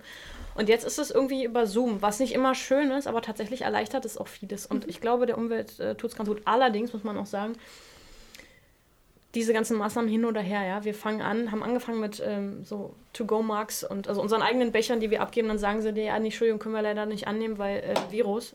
Ich denke mir so, ja, sei mir nicht sauer, dann kocht das Ding vorher ab. Ja. Was sollen wir, ich weiß, ich habe das mal gebracht, meinen Becher hingestellt, gesagt, ich hätte gern Kaffee. Dann sagt die Frau, ja, kann ich leider nicht annehmen, wir haben die Auflagen, bla bla bla. Mhm. denke ich mir, okay, sie führt ja nur aus, was ihr gesagt wurde. Dann mhm. habe ich also gesagt, können Sie vielleicht trotzdem eine Ausnahme machen? Ah, nee, und ne. Dann habe ich also den Becher, den sie mir gab, diesen Pappbecher genommen, vor ihr, in meinen Becher geschüttet, gesagt, danke, können Sie nochmal verwenden.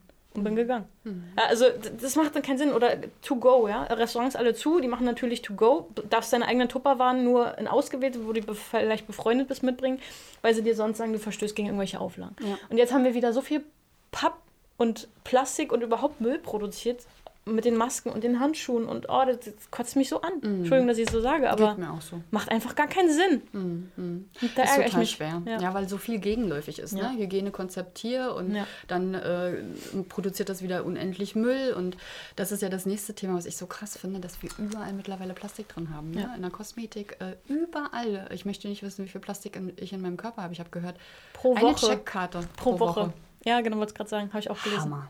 Das ist schon viel. Ja, und was ist überhaupt noch ähm, an Vitaminen in unserem Obst drin? Ne? Also ich gebe das zwar meinem Kind und hoffe, dass es ihm gut tut, aber am Ende denke ich, ey, wenn, wenn wir schon jetzt an der totalen Basis, ne, gesunde Ernährung, gar nicht mehr das drin haben, was vor 20, 30 Jahren wirklich noch drin war, wenn die Kuh, äh, deren Fleisch ich vielleicht esse, ähm, gar nicht mehr auf einer richtigen Weide stand und Vitamin B12 da gar nicht mehr zu finden ist, also lohnt sich Ja. das dann noch alles? Muss ich jetzt immer nur noch äh, substituieren, um Mhm. irgendwie noch äh, gesund zu bleiben? Das ist doch mies. Ja, voll.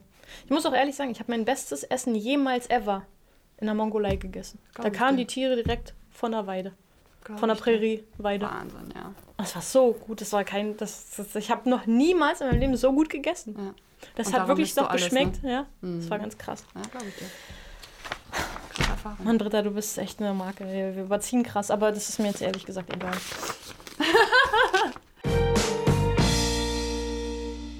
Women Hit Harder wird unterstützt von Berserker Coffee, dem stärksten Kaffee der Welt. Das ist Kaffee wie ein Schlag ins Gesicht, aber von einem Engel. Denn er enthält 237 Milligramm Koffein auf 100 Milliliter, während herkömmlicher Kaffee etwa 80 Milligramm enthält. Mit dem Rabattcode WomenHitHarder erhaltet ihr 15% Rabatt auf eure Bestellungen. Wenn Berserker Coffee nicht der stärkste Kaffee ist, den ihr je getrunken habt, dann bekommt ihr euer Geld zurück. So besagt es der Berserker Kodex. Also, wecke jetzt den Berserker in dir mit Women Hit Harder, denn alles andere ist Muckefuck. Ich habe hier noch was ganz Schönes. Und zwar sind das 30 Fragen. Und du wählst, du sagst quasi einfach eine Zahl zwischen 1 und 30 und ich lese dir die Frage vor. Fünf Stück, würde ich sagen. Okay. Also, am 4.9. ist mein Sohn geboren, also die 4 und die 9. Also die 4. Welches Wort benutzt du zu häufig? Definitiv. Definitiv. Und absolut, ja, das sind so zwei Absolut. Lieblingsworte. Oh, absolut, definitiv. Mm. Oh, mega. Ja, ja. das stimmt. So, und die 9? Oh Gott. Wenn du bei einem Brand nur einen Gegenstand aus dem Haus bzw. der Wohnung retten könntest, welcher wäre das? Zählt ein Kind als Gegenstand? Nee, das ist- ne? die sind gerettet. Okay, die sind schon gerettet. Das ist gut. Ein Gegenstand. Warte, warte, warte. Ich weiß nicht, alles ist, glaube ich, mittlerweile ersetzbar. Ich habe gar nichts mehr so richtig, was ich retten müsste. Ich glaube, wenn ich mich noch entscheiden müsste, warte mal, ich gehe mal gerade so die Wohnung kurz ab. Wahrscheinlich irgendein Buch. Also wahrscheinlich tatsächlich mein, meine Sportbibel wahrscheinlich, weil das ist das Einzige, was mit Notizen behaftet gar nicht ersetzbar ist. Mhm. Ein Buch. Krass. Okay, dann hast du noch drei weitere zur Ja, stimmt. Ähm, warte, dann die 16, da bin ich geboren. Ein Tick, den, den du dir unbedingt abgewöhnen solltest. Oh, ich bin so ein Gesichtskasper. Wenn ich mit dir so rede, mache ich immer. Und wenn dann so Stillstand ist, das Bild eingefroren ist, denke ich, oh Gott, wie sehe ich aus? Mach das weg! Ich würde gerne weniger Mimik einsetzen, aber ich bin ein totaler Gesichtskasper. Es ist einfach so. Ich find's voll schön. Ja, danke, das, weil du es nicht bist.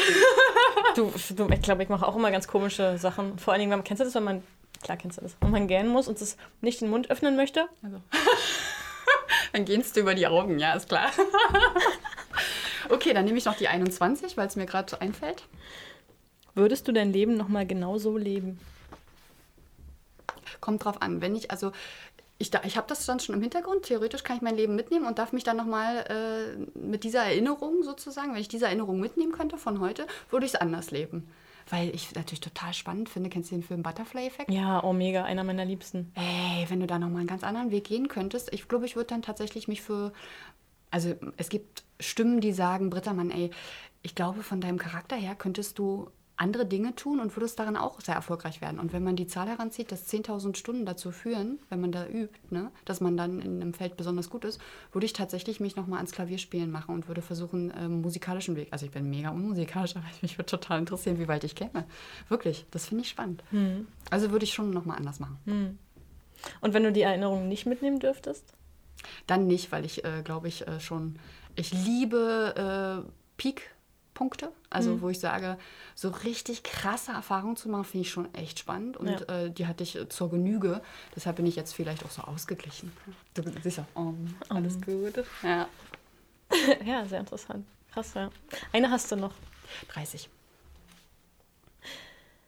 Welche Rituale hattest du vor einem Wettkampf? Ja, da sind wir schon ein bisschen drauf eingegangen. Ne? Also ähm, ich bin zu, total, zum totalen Monk geworden. Also wenn ich mein Hotelzimmer verlassen habe, ne, dann hast du überall kleine Päckchen gesehen und kleine Häufchen und die waren aber alle gefaltet und ganz auf Kante ne, und so. Also wenn, je, also wenn ich gestorben wäre beim Wettkampf, hätte jeder gewusst, oh, die war aber ordentlich. das war alles total sauber und gut. Ich wusste, äußere Ordnung, innere Ordnung, das mhm. brauchte ich. Dann kam ich zum Wettkampf, bin ja nicht einschwimmen gegangen, weil es mir zu kalt war. Ne? Habe dann auch mal hinterfragt, warum geht man eigentlich einschwimmen, wenn einem danach mega kalt ist, man ewig braucht, wieder warm zu werden. Mhm. Voll die Energieverschwendung. Und wenn du zwei Stunden später schwimmst, hast du von dem Einschwimmen ja gar nichts mhm, mehr gehabt. Genau. Also habe ich das weggelassen, habe gelesen, habe mich umgezogen, habe meine Klopfübungen gemacht. Ähm, ja, und habe vor dem Wettkampf dann den Ring meiner Brüder gedreht. Hier steht äh, Sven und Mike drin, so heißen meine Brüder. Und haben dann gesagt, okay, Brüder, Brüder steht mir bei. So nach dem mhm. Motto, diese stehen jetzt hinter mir. Die habe ich dann so genutzt, sozusagen als Ressource. Und dann stand ich auf dem Block und dachte, okay, egal was jetzt kommt, ich werde damit gut und tapfer umgehen. Und das habe ich dann gemacht. Das war so der rituelle Ablauf. Mhm. Und den Ring trägst du tatsächlich auch immer, habe ich gesehen. Ja, genau. Also das ist der einzige, der mich überhaupt gar nicht stört. Nehme ich nur zum Eincremen ab. Ja. So, weil ich das nicht mag, wenn hier drunter so Sachen mhm. sind. Und der dann so abfällt. genau. Oh Gott, ich hatte das neulich. Da, habe ich so kalte Hände gekriegt, da ist mir mein Ring einfach abgefallen, als ich meinen ja, Hand. Du hast auch echt äh, schöne Hände und lange, äh, dünne Gretenfingerchen, ne? Und wenn das abfällt, das kann ich schon verstehen. Bei mir ist noch so ein dicker Knochen dazwischen, deswegen passiert das nicht so leicht. Du, meine Hände sahen, als ich noch, äh, also als wir noch trainieren konnten, ja. auch anders aus. Schwierig, oder was? Die, ja, ich hatte hier über diese dicken typischen Judo-Stellen und vom Gi. Aber es hat sich extrem verbessert. Verbessert, also. Ja, die sehen schön aus, die Hände. Und halt hier Kapsel und alles uh, gebrochen. Ja. Und das ist der Nachteil an anderen Sportarten. Ja. Also ich habe relativ wenig äh, wenig mitgenommen. Also viele machen mir das Kompliment und sagen, hey, du siehst gar nicht aus wie eine krasse Schwimmerin. Oh, und du so, ja, danke. nee, ich, ich nehme das echt als Kompliment, ja. weil, weißt du, wie die denken, dass eine Schwimmerin aussieht? Wie ein Typ. Ich ehrlich gesagt, ich stehe auf diese Physis mega krass. Ich finde das so geil, wenn eine Frau irgendwie einen kleinen Hintern hat, ganz schmale Hüfte und ein Riesenkreuz. Ich finde das mega ästhetisch. Aha, echt? Total. Und ehrlich gesagt, kann ich mit diesem Feminin nicht so wirklich was anfangen. Okay, vielleicht, ja, also das habe ich mich auch schon mal gefragt, aber generell würde ich jetzt auch nicht tauschen wollen, meine Figur. Ja. Und trotzdem denke ich manchmal, auch ein bisschen weiblicher wäre schon schön. Und wenn ich dann weiblicher bin, denke ich, oh Gott, ich muss abnehmen. Ich finde mich irgendwie zu. Hm. Also es ist ganz komisch. Irgendwie macht man, also ich bin mir selbst nie recht, obwohl ich generell jetzt schon sehr großzügig mit mir bin und sage, hey komm, du hast ein Kind bekommen, du hast ein bisschen was hinter dir, du bist Ende 30, das ist halt so. Ja. Ne? Dann habe ich den Spruch gehört, lieber äh, Zellulite als gar kein Profil. Das war dann irgendwie so. Weißt du, was ich mal gehört habe? Nee. Warum haben Männer keine Zellulite? Weil es scheiße aussieht. Weil es scheiße aussieht. Ja, sei ja. mir mal nicht sauer. Was ist das für ein Schwachsinn? haben wir uns das ausgesucht, dass wir einfach ein anderes Gewebe haben, ein anderer Gewebetyp sind? Du, weißt du, wir, wir können Leben äh, hervorbringen. Und ja. äh, da finde ich, ähm, darf man auch danach aussehen. Ne? Also ich meine, man kann immer was für sich tun und finde, man darf auch ähm, mit Ausstrahlung vorangehen. Weil was ich total cool finde, wenn Frauen selbstbewusst sind, dann können die auch, ähm, sage ich mal, Makel haben oder Dinge, die vielleicht nicht optimal sind. Aber wenn die eine gute Ausstrahlung haben, dann, dann nehme ich die als Ganzes wahr, dann sehe ich das gar nicht. Mhm. Das finde ich total interessant, dass eine Ausstrahlung wichtiger ist, als ob du äh, jetzt pff, drei Zellulitebeulen hast oder nicht. Ne? Das ist dann am Ende nicht wichtig. Was ich irgendwie auch ganz schwierig finde, ist diese Angleichung, diese Homogenität von Frauen, was heutzutage dem Ideal quasi entsprechen soll, ja, dieses. ja. Kling, kling, kling, kling. Ja. Hm? Hm, hm, Arschimplantat, was weiß ich. Ich denke mir so, man macht doch einfach mal ein Kniebeugen mehr, Fräulein. Das stimmt, aber das ist, ist mit Anstrengung verbunden. Ja. Ich glaube tatsächlich, man ist immer so verwöhnt und wir sind alle so satt, dass es, ähm, dass es dir lieber ist, dich einer riskanten OP auszusetzen, als ja. äh, zu trainieren.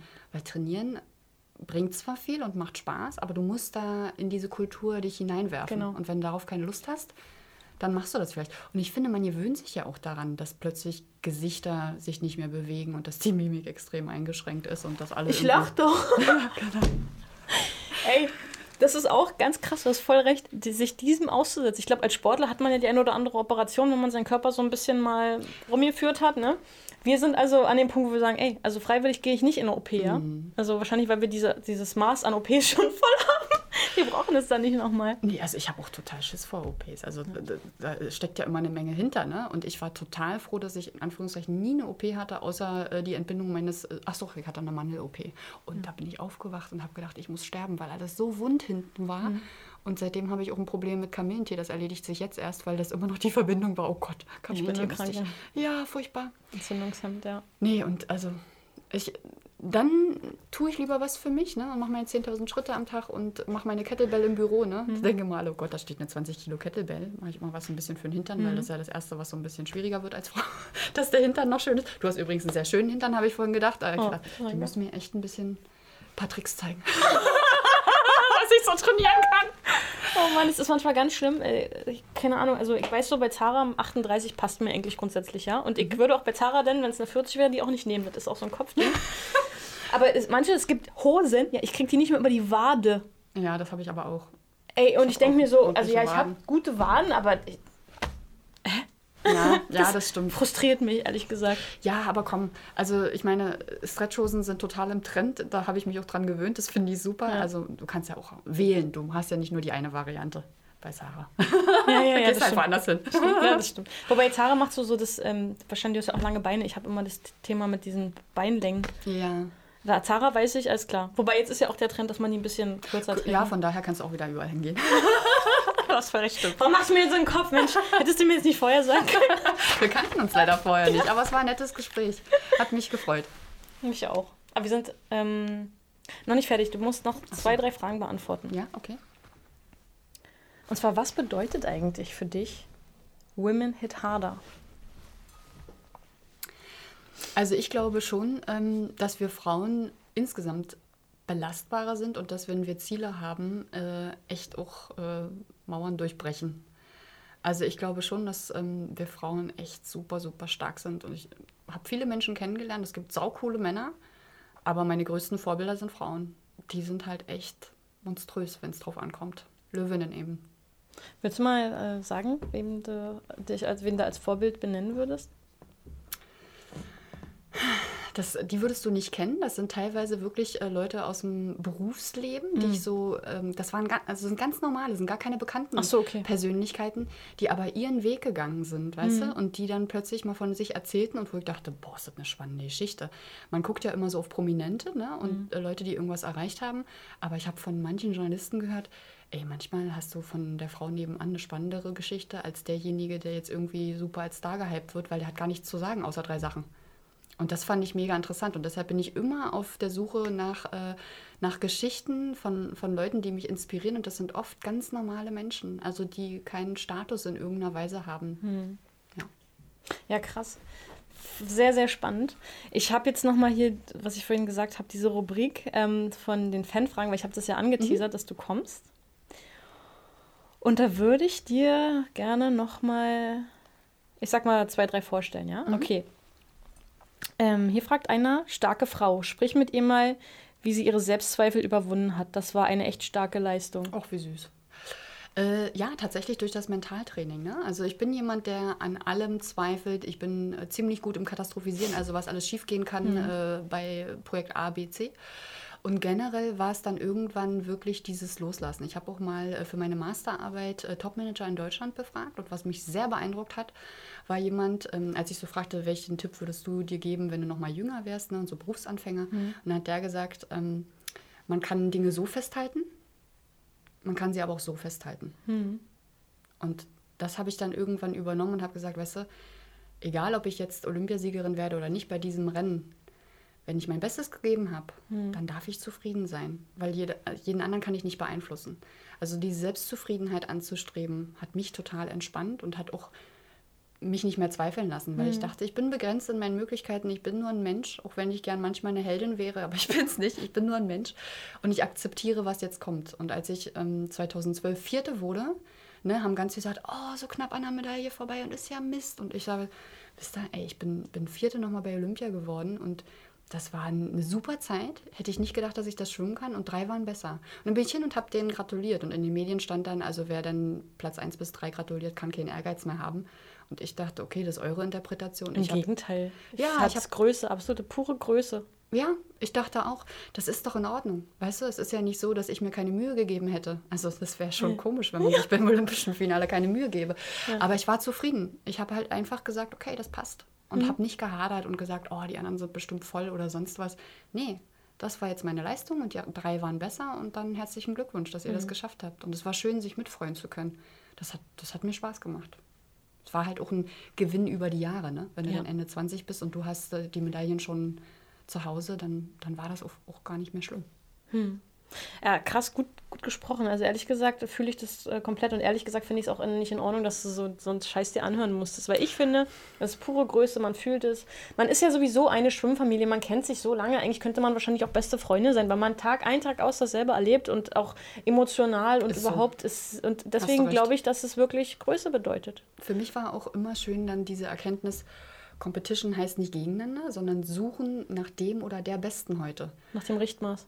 Ja, und dass wir halt äh, alle irgendwie das verdient hätten. Ne? Ja. Also wenn jeder ehrlich für sich seine Vorbereitung gestaltet hat, also dopingfrei, dann Ja, hat es auch jeder verdient. Ja. Ne? Und wenn das dann andere schaffen und ich nicht, dann muss ich dazu stehen. Weil es macht nur Sinn, gegen andere Mhm. zu schwimmen, wenn man selber auch bereit ist zu verlieren. Und plus, du darfst nicht vergessen, ein Wettkampf ist auch immer eine Momentaufnahme. Na klar. Du hast ja zum Teil krassere Leistungen überhaupt mal im Training gebracht, ja. Und in dem Moment warst du halt nicht ganz äh, bei dir. Das kann passieren. Ich hatte auch so Kämpfe, wo ich dachte, Mann, Donny, was ist denn nicht in Ordnung? Alles hat doch gepasst, ja. Warum Nerven blank gelegen oder irgendwas? Und dann. Mhm. Aber das macht es doch so spannend, Ja. Ja, dass klar. du eben nicht eine Maschine bist, wo man drückt, kämpfen und dann kämpft sie und, und macht alles platt, ne? Sondern das ist halt super spannend, was dazwischendurch passieren kann. Ja, absolut. Und damit umzugehen. Ja, absolut. Okay, hier fragt noch einer, ähm, fährst du Motorrad? Wenn ja, schon mal auf einer Rennstrecke gewesen? nee, ich habe total Schiss. Also mein großer Bruder hat äh, seinen äh, Moped-Führerschein gehabt ne, und sagt dann, komm Britta, ich nehme dich mit. Und ich habe mich hinten raufgesetzt und saß da mit elf oder so. Und dann fuhr er los und ich habe mich gar nicht festgehalten. Ich bin hinten runtergefallen und habe mir den Kopf äh, aufgeschlagen. Bin dann auf der Couch wieder wach geworden und hat gesagt, warum hast du dich nicht festgehalten? Ich habe gesagt, ich war noch nicht so weit. Und seitdem habe ich total Angst vor dem Motorradfahren. Also ich bin zwar schon mal mitgefahren, aber selber so eine Maschine zu steuern, ich glaube, da würde ich eher reiten gehen. Weißt du, da habe ich irgendwie dann äh, ein anderes Gefühl von Sicherheit. Aber so eine Maschine, fährst du Motorrad? Du siehst eigentlich so aus. Ja, ich habe Angst. Ich sehe so aus? Ja, na, du bist eine coole Braut. Also, Ich ziehe Lederjacke trage oder was? ja, warum nicht? Zu dir passt es. Manche, manche haben so eine Attitüde. Ich bin halt, äh, weiß ich nicht, mir ist manchmal Fahrradfahren auch zu schnell. Ne? Ich fahre auch keine Abfahrt, weil ich total Schiss vor Geschwindigkeit habe. Ich fahre im Schwimmen schon richtig. Da, Also, das ist ja auch kannst du- Geschwindigkeit. Ja, aber nicht so doll. Weißt du, ich kann ja auch mal einen Schlag weniger machen und dann treibe ich so ein bisschen vor mich Hm. hin. Aber so Abfahrt fahren und oh Gott, so eine, so eine Schanze runter, never ever. Nee, ich bin Schisser. Also würdest du auch nicht ähm, äh, Fallschirmspringen gehen oder so?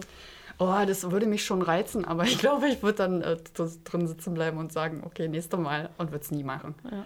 Aber die, die es machen, die finde ich schon echt mutig und toll und ich bewundere das, aber ach, ich bin selten mutig, glaube ich. Also was, was so Extremer angeht. Hm, Muss man ja auch nicht haben. ja. Na doch, eigentlich schon. Ach komm, du hast doch, kannst doch einen Haken dran machen, so viele Sachen. Das ist nett von dir. Ich bin da jetzt auch generös und großzügig. So, letzte Frage und dann machen wir hier Feierabend. Was machst du jetzt beruflich?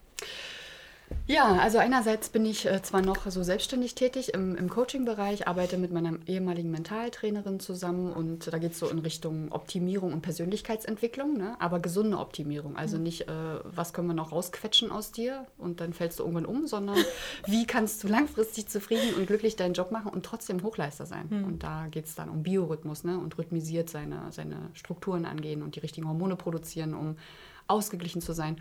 Und ähm, Corona-bedingt bin ich jetzt wirklich in einen festen Job gegangen, weil ich das äh, ganz spannend fand, mich nicht nur um mich selbst zu drehen, weil viele Aufträge halt letztes Jahr wegbrachen. Und bin jetzt am Olympiastützpunkt als Laufbahnberaterin und erzähle so ein bisschen von mir, was duale Karriere für mich bedeutet hat, also wie ich studiert habe neben dem Sport und ähm, wie es dann weiterging und wo ich heute bin und so.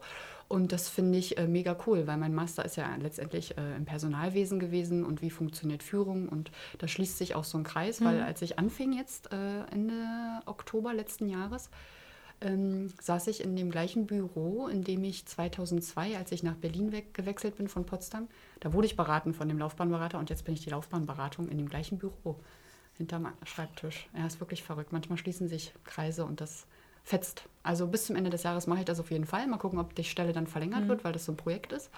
Und äh, da bin ich offen. Viele Wege führen nach Rom. Mal sehen, wie es weitergeht. Und sag mal, dieses Coaching, ähm, ist das sozusagen, äh, funktioniert das irgendwie über die Krankenkasse oder ist das eine Privatleistung? Das ist richtig so ein kleines Unternehmen. Ich mhm. habe viel äh, im Bereich von Krankenkassen gearbeitet, Richtung betriebliches Gesundheitsmanagement. Mhm. Mache da jetzt auch noch ein paar Sachen zu Ende. Und äh, dann mal sehen. Also viele, bei denen ich war, die sagen halt, oh, ist ja spannend und äh, gibt, macht, also kann man mit dir irgendwie noch weitermachen mhm. in eine andere Richtung. Und dann mache ich das sozusagen unter meine, also unter diesem Firmennamen, den ich habe und äh, genau. Ja, also dritter Steffen. genau. Könnt ihr mal drüber nachdenken, vielleicht wäre das ja mal eine Option. Optimieren und kann, so weiter. Kann man immer, glaube ich. Ja gut, dann gehören gerne die abschließenden Worte dir und dann sind wir schon längst über eine Stunde drüber. Es war wundervoll, so viel Schönes gesprochen. Ich glaube, wir könnten eigentlich noch ewig weiterreden. Ja, aber man soll ja immer mal eine Pause zwischendurch machen, sonst wird es zu lang. Ne? Und äh, also für mich war das auch ein erfüllendes Gespräch. Ich habe ja gar nicht vorbereitet, weil du gesagt hast, äh, ist nicht nötig. Ich bereite mich eigentlich gerne vor auf solche Dinge. Und für mich war es jetzt schön, äh, dich und Maria, die hinter den Kameras alles managt, äh, kennenzulernen, weil ähm, das immer schön ist, neue Menschen kennenzulernen und äh, sich mal auszutauschen. Und das war ein Samstagvormittag, der mir echt äh, Spaß gemacht hat. Von daher vielen Dank an dich oder an, an euch beide. Ja, danke schön, Britta Steffen. Schön, dass du da warst. Alles Liebe und Gute Dankeschön. für dich und deine Familie und wir sehen uns hoffentlich wieder. Bis dann. Ciao. Schön, dass ihr wieder dabei wart bei Women Hit Harder, dem Female Power Podcast mit mir, Julia Dorni. Und denkt dran, machen es die wollen, nur krasser.